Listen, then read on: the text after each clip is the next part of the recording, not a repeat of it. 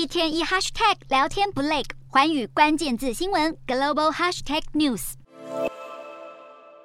瑞典斯德哥尔摩国际和平研究所每年都会公布全球军费支出报告，列出全球国防开销总额最高的国家，其中美国跟中国常年包办前两名。以二零二一年数据为例，美国跟中国的国防开销分别以八千零十亿美元跟两千九百三十亿美元位居第一跟第二名，邻近的日本跟南韩则位居第九跟第十名。根据中国三月公布的财政报告，中国二零二二年国防预算一点四五兆人民币，大约六点三八兆台币，比去年成长百分之七点一，还不包括没有公开的隐形军费。中国的军事实力不断增强，也促使邻近国家提高国防预算。东亚主要国家的二零二一年国防支出占 GDP 比重，以新加坡最高。占百分之三，南韩占百分之二点八，次之，台湾、中国都是百分之一点七，日本。只有百分之一点一。日本长期遵守防卫费不超过 GDP 百分之一的原则。不过近年来，邻国军事实力增强，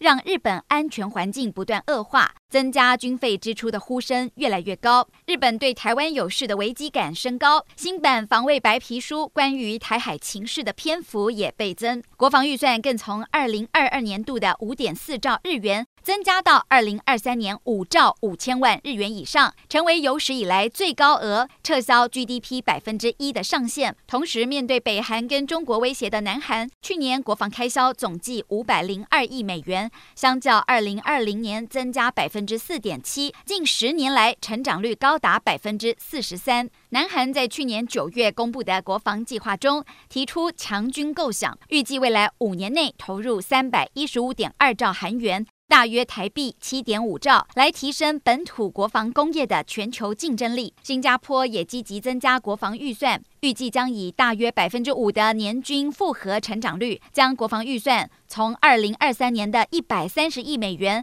上升到二零二七年的一百五十八亿美元，打造高效率的现代化部队。台湾方面，二零二二年度国防预算为台币三千六百七十六亿元。行政院拍板，二零二三年预算高达台币四千一百五十一亿元，大幅成长百分之十二点九。不过，跟中国相比，两岸国防预算仍然相差十倍之多。虽然近五年内，台湾、日本、南韩跟新加坡都不断增加军费支出，但加总起来还是不到中国的一半。